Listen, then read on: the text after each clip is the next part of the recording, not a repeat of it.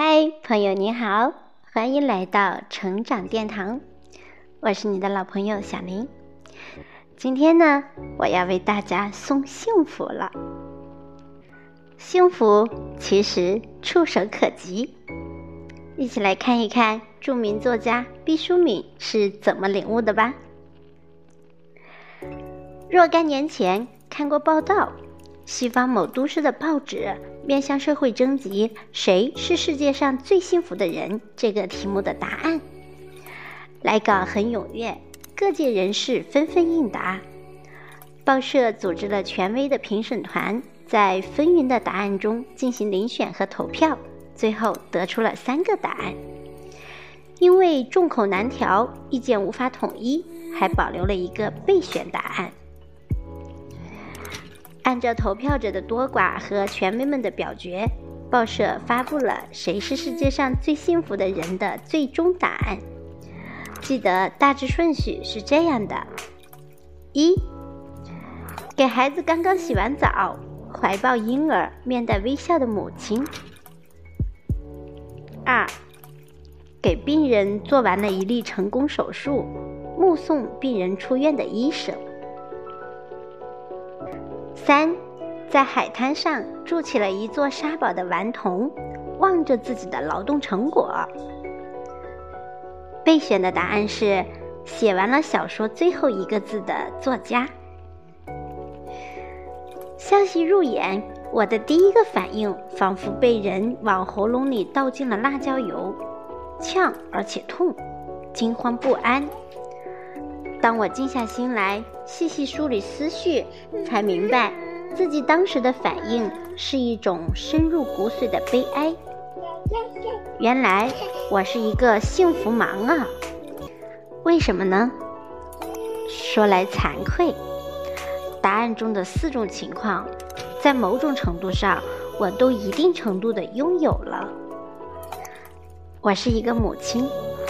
给婴儿洗澡的事几乎是早年间每日的必修。忙活完一天的火劲儿，暮色中把孩子抱进水盆，给他浑身上下打满香皂，揉出遍体泡沫。那时候还没有不伤眼睛的宝宝浴液，这个步骤要十分小心。擦干孩子身上的水珠后，还要铺满爽身粉。我曾是一名医生，手起刀落，给很多病人做过手术，目送着治愈了的病人走出医院的大门的情形，也经历过无数次了。儿时调皮，虽然没在海滩上住过繁复的沙堡，但在附近建筑工地的沙堆上挖个洞穴、藏个宝贝之类的把戏，肯定是耍过的。另外，在看到上述消息的时候，我已发表过几篇作品，算个业余作者了。因此，那个在备选答案中占据一席之地的作家完成最后一字之瞬间，也有幸体验过了。四幸集于一身，这该是何等的惬意，何等的荣光！公众认为幸福的状态，在我这样一个凡夫俗子身上融会贯通。可惜的是，我冥顽不化，居然未曾感到幸福，只觉得十分黯淡索然。那一瞬间，我真是莫名其妙而又痛彻心扉。我发觉自己出了问题，不是小问题，是大问题，事关原则。事关生命的质量，到底是哪里出了问题？是那家报纸，还是我？问题如果不解决，我所有的努力和奋斗都是沙上建塔，我将终其一生品尝不到幸福的穷将，我会身在福中不知福。从最乐观的角度来说，即使所作所为对别人有些许帮助。但我本人依然是不开心、不快乐的。我哀伤而又无可奈何的承认，我是一个幸福盲。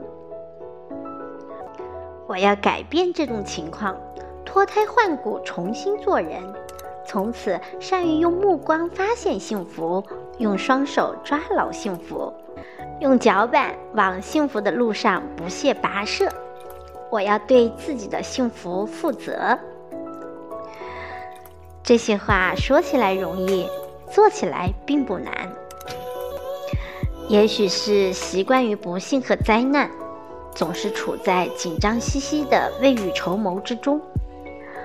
以前我认为幸福多半是惊天动地、旷日持久的，对点滴的、平凡的、瞬间即逝的幸福，多半不屑一顾，外加麻木不仁。我开始审视自己对于幸福的把握和感知是否精确，训练自己增强对于幸福的敏感和享受。幸福这个东西也很古怪。当你把它看得太神秘的时候，它显得非常稀少和短暂。如果你有了平常心，就会发现它其实很朴素和不修边幅，常常像个老熟人似的与我们打着招呼，擦肩而过。这个发现让我受益无穷。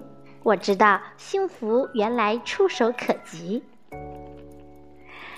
哲人说过，生活中缺少的不是美，而是发现美的目光。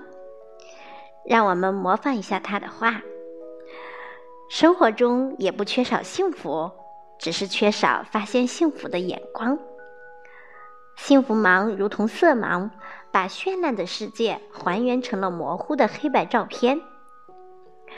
从自己的亲身经历，我有理由相信，幸福感。不是某种外在的标签或是技术手段可以达到的状态，而是一种内在的把握和永恒的感知。好的，朋友们，今天的分享就到这里，感谢你的聆听，相信从中你一定领悟到了幸福的真谛，也祝愿在听节目的你幸福一生，甜蜜一生。我是小宁，如果觉得不错。请点击关注，我们继续一同来品味人生的幸福吧。期待着和你再相会，拜拜。